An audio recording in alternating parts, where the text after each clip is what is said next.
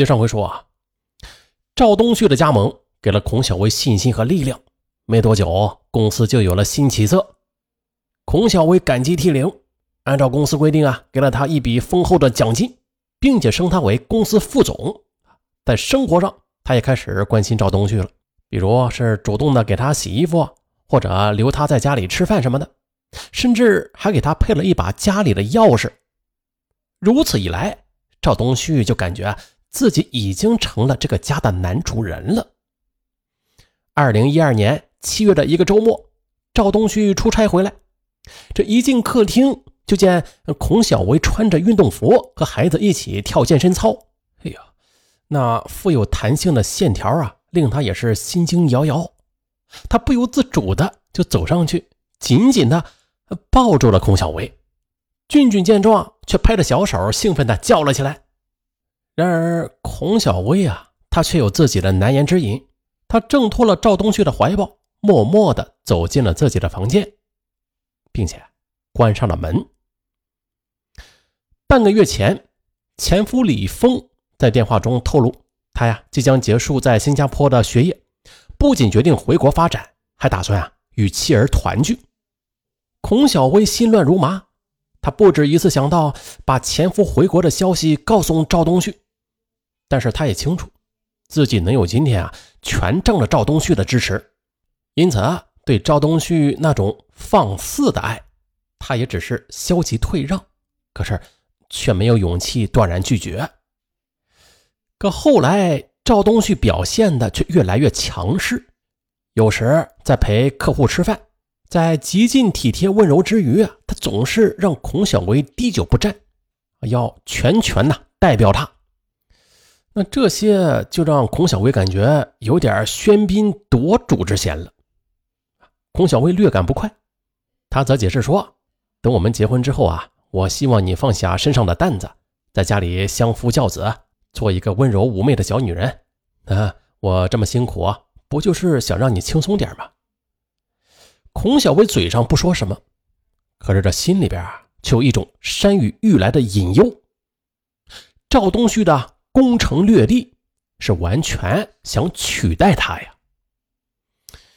嗯，与赵东旭的强势相反，李凤却表现得沉稳而低调。他在电话里反复说：“啊，这几年呢，让孔小薇母子受苦了。他回来之后要好好的补偿他们。”有一回啊，谈到了对母子俩的亏欠，他甚至声音哽咽。孔小薇觉得前夫李峰，他的心里边啊，其实一直是都有他的，只不过他有其他想法。不得不将他和儿子暂时的放到一边。这两相比较之下，孔小薇的心便倒向了前夫。他决定快刀斩乱麻，跟赵东旭摊牌。二零一二年九月的一天，孔小薇给赵东旭十万元酬金，并且是拿出了当初的合同，说：“孩子的亲生父亲马上就要回来了，我们的关系到此为止吧。真的很感谢你。”这些钱就算是我给你的补偿。看到孔小薇客气而冷漠，赵东旭知道啊，他心意已决，再多说啊，只会招来他的反感，啊，便满怀失落的离开了。不过，赵东旭一直是以为孔小薇对自己是有情有义，说不定哪天呢，他会后悔的。可是。二零一二年十月十五日，他却看到孔小薇的 QQ 空间有一篇日志，日志里说啊他回来了，我和儿子去机场接他，心里既感动又兴奋。他心里就像是打翻了五味瓶，横竖不是滋味。隔了两天，他再次浏览孔小薇的空间，发现她和前夫同居了。而且更新了一张一家三口在家里的温馨照片。看着他们一家其乐融融的样子，赵东旭醋意大发，后悔自己不该把这样优秀而美丽的女人拱手让给别的男人。此后，他就三番五次的给孔小薇打电话，约她出来见面，但是都被拒绝了。孔小薇的决绝让赵东旭那是万念俱灰，更对他的背叛。而充满了仇恨。那段日子，他过的是浑浑噩噩，想着孔小薇在李峰的身下娇喘呻吟，他的心中就升腾起一股要把世界付之一炬的怒火。离开孔小薇之后，赵东旭重操旧业，在一家性用品设计公司从事情趣用品设计。一些影星往往会成为许多男性的性幻想对象，被制成了硅胶娃娃，这模样几乎是可以乱真的。很多公司呢，把这样的性爱娃娃发到网上，网友可以直接从网站上下单，也可以按照这个个人喜好啊量身定做。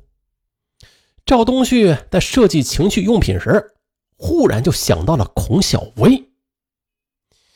根据一年以来。对孔小薇身体的熟悉程度，他就倾尽全力的打造了第一款以孔小薇为原型的仿真充气娃娃。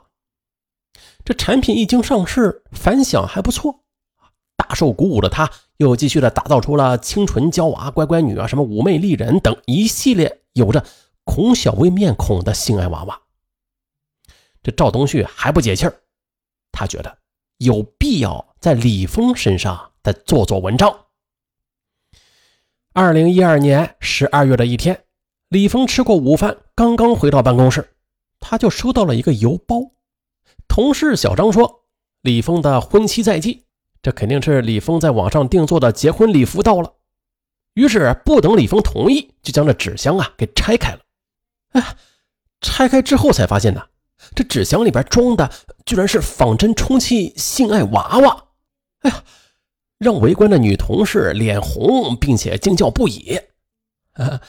虽然还没有充气啊，但是李峰一眼就看出来了这个性爱娃娃与孔小薇的关系。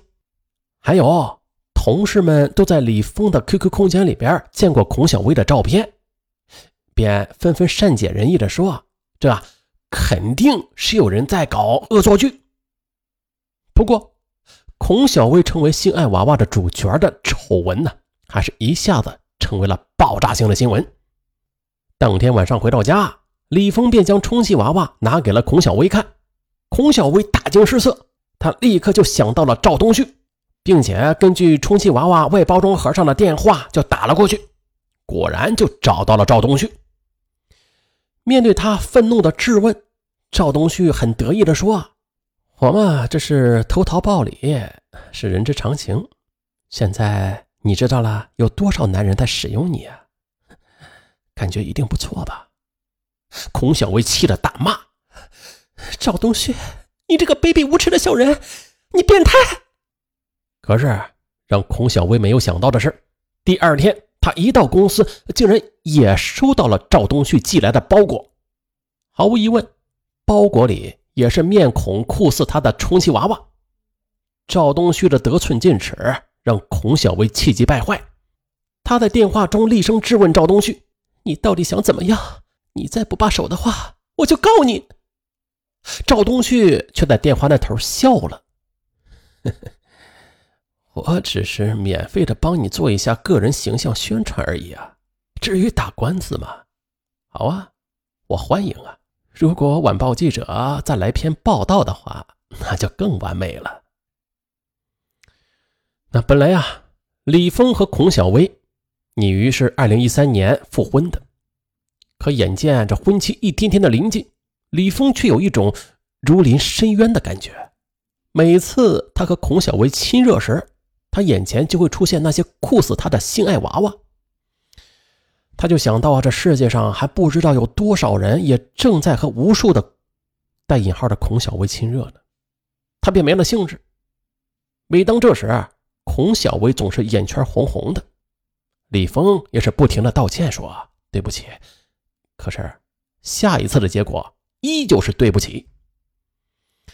孔小薇有一种预感，他和李峰已经不可能再复合了。果然不出所料啊，二零一二年十二月底，李峰以公司外派学习为由去了韩国。临行前他说：“让我们给彼此一些空间和时间吧。”如果遇到合适的人呢，希望你能够把握住机会。这言外之意，他不再接受他了。此后啊，同事、朋友乃至客户们的异样眼光，让孔小薇躲在家里羞于见人。渐渐的，长期的忧郁压抑导致了失眠和头晕，他的脾气也是变得越来越暴躁，甚至动不动啊就对儿子俊俊施以拳脚。妈妈的巨大改变让俊俊也是惊恐不已啊！最后，他是重新的又变成了胆小自闭。有一次啊，孔小薇甚至拿起一把水果刀，要吓唬儿子，说要割掉儿子的耳朵。俊俊吓得大哭，不过幸亏啊，被邻居及时的给制止了。随后啊，这家人便将孔小薇送到了医院。精神病科的专家，他们的结论是，他患有精神障碍。需要长期服药，并且啊定期复查。啊，再说回来啊，这赵东旭啊，他本来是爱孔小薇的，但却是因爱生恨，并且用极其变态的方式毁掉了一个优秀的女人及其家庭。嗯，最终，孔小薇及其家人，他们呀也是拿起了法律的武器，勇敢的向施害者讨回公道。不过遗憾的是啊，嗯，最终结果资料中没有说，但是相信法律是公正的，赵东旭他必将受到法律的严惩。好，本期就这样，拜拜。